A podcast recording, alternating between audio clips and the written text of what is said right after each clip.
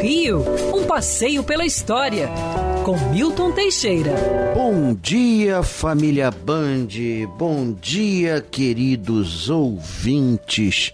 Tenham todos uma ótima semana. Ai, nessa semana nós celebramos várias datas interessantes. Eu selecionei uma em especial, 29 de julho. Nesse dia nasceu a princesa Isabel em 1846. É uma história muito interessante. Dom Pedro II era muito tímido e custou a casar. Casou-se apenas com 18 anos escolheu a mulher por uma pintura. Na pintura ela estava linda, Dona Teresa Cristina Maria, princesa das duas Sicílias. A pintura é um espetáculo, assim, ela sentada ao fundo, um vulcão explodindo, é, provavelmente o Etna, sendo a princesa das duas Sicílias. Então, mas estava lá quadro que hoje em dia está no Museu Imperial de Petrópolis. Quando ela desembarcou no cais do Valongo, alguns meses depois, já casada por procuração, Dom Pedro desmaiou.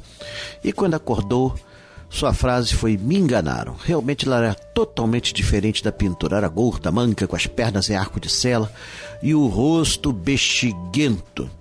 Por um ano não tiveram nada, mas aos poucos aquela baixinha começou a derrubar o gigante. Um ano depois de casados, consumaram o casamento. Foram muito felizes.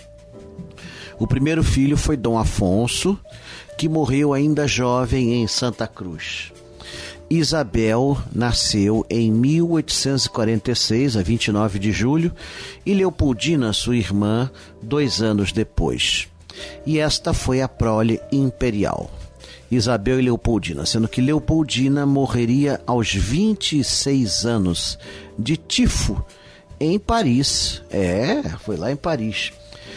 Isabel prestou juramento junto ao Senado como herdeira presuntiva do trono em 1860, já que desde 1847, com a morte de Dom Afonso, não existia mais nenhum herdeiro possível ela foi efetivamente a primeira mulher a governar o Brasil. Fala-se muito nessa Dilma Rousseff, mas a princesa Isabel foi a primeira.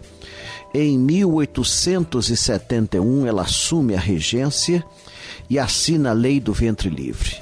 Em 1885, assume novamente e está a Lei dos Sexagenários. Em 1888, ela novamente no trono assume a lei áurea.